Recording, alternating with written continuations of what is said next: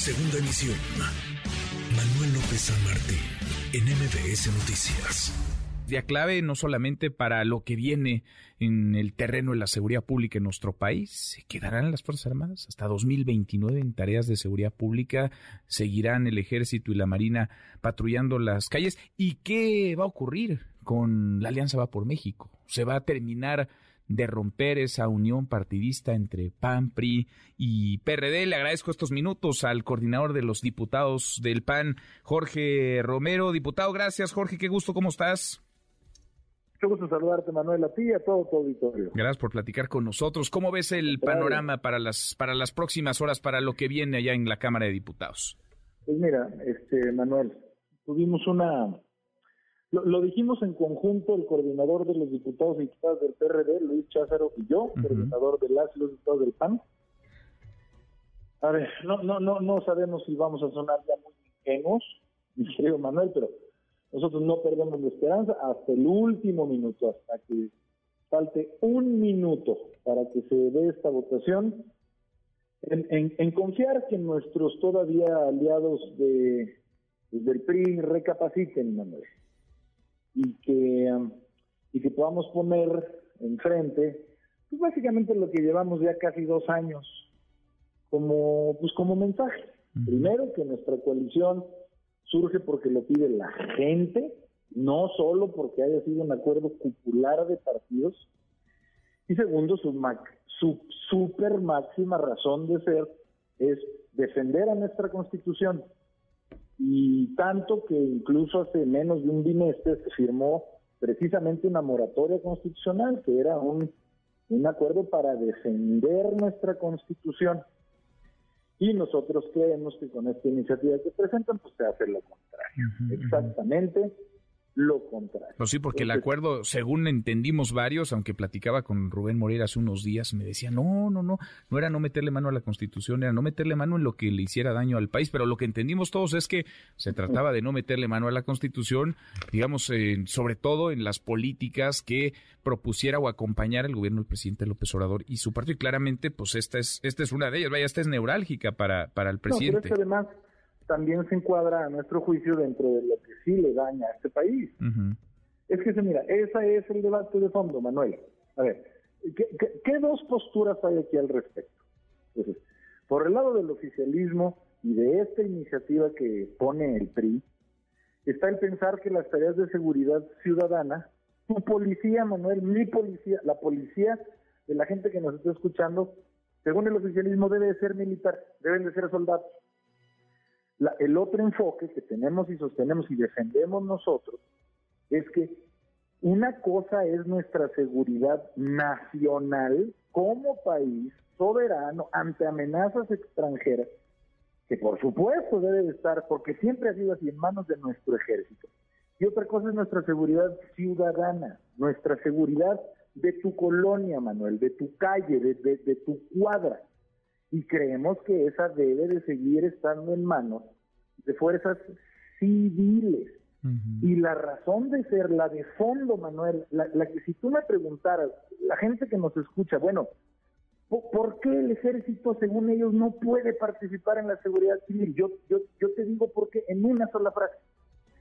Porque la esencia, Manuel, la capacitación, la, la sustancia de las Fuerzas Armadas, desde hace siglos ha sido de las Fuerzas Armadas, Ejército y Fuerza Aérea han sido, este, como te decía, defendernos de, una amenaza extranjera, externa.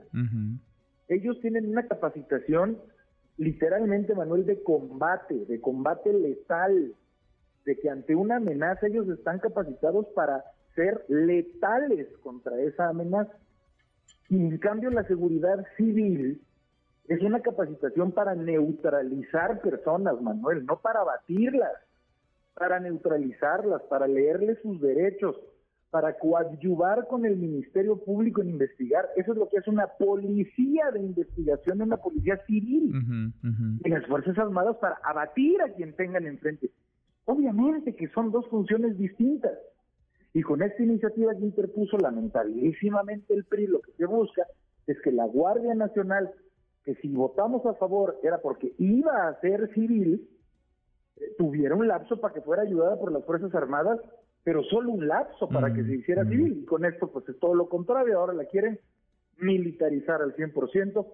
100% en contra de lo que venimos defendiendo. Hasta 2029 es la propuesta y quizá en 2029 digan, pues mejor nos seguimos hasta el 2035 o hasta el 2040 y, así nos la llevaríamos. Exactamente. Veía en la tribuna a otros diputados del PAN con, con, un, con un cartel, sí a la Policía Civil. Le han criticado mucho Acción Nacional, Jorge, diputados platicando con Jorge Romero, el coordinador de los diputados del PAN, que fuera precisamente un gobierno panista, el de Felipe Calderón, el que decidiera que el ejército y la marina estuvieran en tareas de seguridad pública. ¿Qué decir ante este señalamiento? Es decir, los panistas son quienes en un gobierno sacan de los cuarteles al ejército y ahora son quienes están pidiendo que el ejército, que la marina regrese a sus cuarteles. Sí, ese es el argumento que más usan. Mira, nosotros decimos, qué bueno que me haces la pregunta. Nosotros no estamos en contra del auxilio, de la coadyuvancia de las Fuerzas Armadas, no solo en materia de seguridad civil, pues también ayudan y, aprovecho para hiperagradecer a nombre del PAN y de millones de personas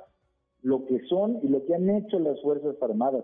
También ayudan cuando hay catástrofes, también ayudan cuando hay huracanes, cuando ha habido sismos, obviamente son personas, mujeres y hombres, pues patriotas que ayudan.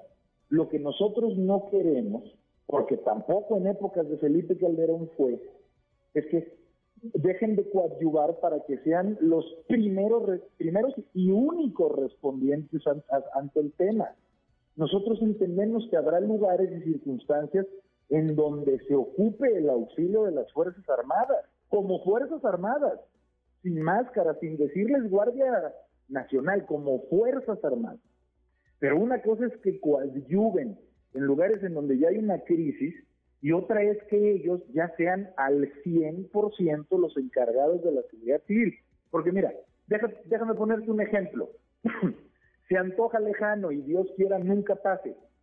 Pero si las Fuerzas Armadas, que son las encargadas de protegernos de alguna amenaza externa, ahora se volcaran, Manuel, a nuestra seguridad interna, Dios no quiera el día de mañana tuviéramos una amenaza externa, entonces ya quién cuida la soberanía nacional. No sé si me explico. tienen una razón de ser, de salvaguardar antes que nada nuestra seguridad nacional. Y distraerlos para otras tareas es desnaturalizar su tarea y dejar sin quien atienda la inmensa tarea de nuestra seguridad nacional. Pues vamos a ver, por lo pronto ustedes eh, están dando el debate, la discusión, parece que los votos le alcanzarían a Morena y sus aliados y ahora cuento entre sus aliados también al PRI. Si el PRI vota esto que puso sobre la mesa una legisladora prista primero para que se ampliara la presencia de las Fuerzas Armadas hasta 2028 y ayer de último momento metió otra legisladora de ese mismo partido que sea hasta 2029. Si el PRI va con eso, Jorge, adiós a la alianza. Pues mira, mi querido Manuel, no, no me gustaría ser tan categórico, este, pero sí te lo quiero decir. Nosotros, tanto como te decía, el coordinador Cházar y yo, el del PRD y yo, eh, eh, eh, vamos a extender la mano y lo vamos a dejar extendido hasta el último minuto de esta votación. porque pues, creemos en las metas de la coalición Va por México y en las causas sobre todo. Pero también entendemos, esto lo decimos con absoluta claridad, Manuel, primero, que una coalición este, electoral no tiene ninguna razón de ser si no, se, si no va a la par de una coalición parlamentaria. No tiene ninguna es, es, es esquizofrenia. Y segundo, este, también tenemos tanto el PRD como el PAN una dirigencia nacional que en voz de sus presidentes ha sido preclara en señalar que, que esta iniciativa sí puede ser lamentabilísimamente un punto de quiebre. Y yo te contesto diciéndote que evidentemente estas dos coordinaciones responden a nuestras presidencias, sin lugar a dudas. Pues veremos cómo concluye, concluye esta sesión y platicamos mañana si te parece, Jorge. Que así sea, querido Mañana platicamos. Igualmente, gracias, diputado. Noticias.